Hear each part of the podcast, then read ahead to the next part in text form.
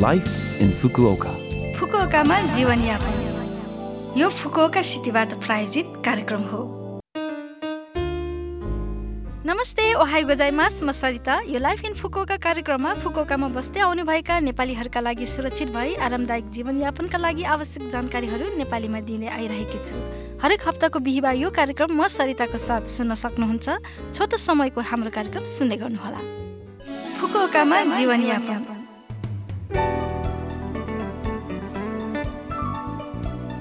यस सप्ताहन्तमा फुकुओकामा ग्रीष्मको अन्त्यको उत्कृष्ट कार्यक्रम सनसेट लाइभ हुन गइरहेको छ। समुद्री तटमा आयोजना हुने यो भव्य आउटडोर सङ्गीत महोत्सव हो।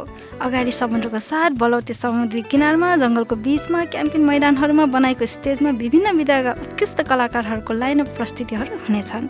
फुकुओका रेस्टुरेन्टहरूको खानेकुरा पेय पदार्थको स्टल धेरै हुने भएकोले सङ्गीतका साथसाथै खानपानको आनन्द पनि लिन सक्नुहुन्छ। यसबाहेक महोत्सवले प्रकृतिको रक्षाको लागि वातावरण मैत्री गतिविधिहरूलाई प्रोत्साहन गर्ने गरेको छ। आयोजना स्थलमा थुप्रै कलाकृतिहरू प्रदर्शन हुनुका साथै प्रत्यक्ष पेन्ट आर्ट पनि रहनेछ। बाल हेरचाह सेवाहरू उपलब्ध हुने भएकोले बच्चाहरूसहित कार्यक्रममा जान सम्भव छ। साङ्गीतिक मनोरञ्जनको साथसाथै त्यहाँ सामुदायिक खेलकुद र अन्य गतिविधिहरूले गर्दा पक्कै पनि ग्रीष्मको भरपुर मनोरञ्जन लिन सक्नुहुन्छ। हाकाता र त्यहाँनिर सुविधाजनक सतल बसर पनि रहेका छन्। थप जानकारीको लागि sunset live two thousand twenty three भनेर खोज्नुहोला। आगामी दिनहरूमा लभ एफएममा पनि विशेष कार्यक्रमहरू हुने भएकोले निरन्तर सुनिदिनुहोला। फुकुओकामा जीवनयापन। प्रत्येक वर्ष सेप्टेम्बर एक विपद रोकथाम दिवस हो। फुकुओका सहरमा सेप्टेम्बर एकको विपद रोकथाम दिवसदेखि सेप्टेम्बर सातसम्मको एक हप्तालाई फुकुओका सहर भण्डारण प्रोत्साहन सप्ताह भनेर तोकिएको छ।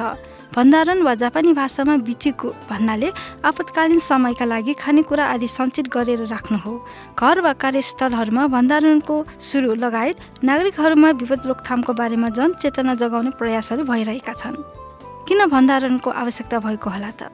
हजुर यदि भूकम्प वा आदि आयो र सुरक्षित भयो भने पनि हामी खाना र पानी बिना बाँच्न सक्दैनौँ। पसल बन्द भएमा खाना वा पेय पदार्थ किन्न सक्दैनौँ। यदि पानी आपूर्ति बन्द भयो भने पिउने पानी पाउन सक्दैनौँ। यदि बिजुली वा ग्यासको लाइन काटिएको छ भने खाना पकाउन सक्दैनौँ। त्यसैले वास्तव सफल भएको जीवनको सुचारुकताको लागि दैनिक रूपमा भण्डारण गर्न आवश्यक छ। त्यस्तै के र कसरी भण्डारण गर्दा राम्रो होला त? हजुर पिउन मिल्ने पानी र तिन दिनको लागि पुग्ने गरी खानेकुरा तयारी गरिराखौँ। प्रतिदिन एकजनालाई करिब तिन लिटर पानी आवश्यक पर्छ। आपतकालीन खाना जस्तै अल्फा चामलको भात क्यान खाना बिस्कुट चक्लेट बार र सुक्खा रोटी आदि जस्ता नपकाइकन खान सक्ने खानेकुराहरू तयार गरी राखौँ रेडियो वा फ्ल्यास लाइटमा ब्याट्री छ छैन जाँच गरी राखौँ सधैँ खाइरहनु भएको औषधि र तास्ने पत्ती जस्ता प्राथमिक उपचार सामग्रीहरू पनि तयार गरी राखौँ यदि परिवारमा बच्चा छ भने डाइपर जस्ता आवश्यक सामग्रीहरू तयार गरी राखौँ पिउने पानी बाहेक शौचालय फ्लस गर्नका लागि घरेलु पानी पनि आवश्यक पर्छ। दैनिक रूपमा पोली ट्याङ्कमा धाराको पानी भरेर राख्ने ओफुरोमा पानी भरेर राख्ने आदि जस्ता तयारीहरू गरिराखौँ।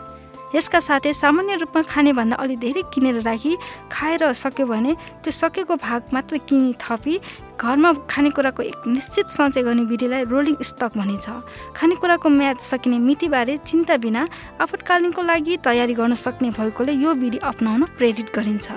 हरेक वर्ष यस समयतिर ताइफुन धेरै आउने भएकोले विपदको लागि पूर्ण तयारी गरिराखौँ। यो फुकुका सहरबाट जारी सूचना थियो।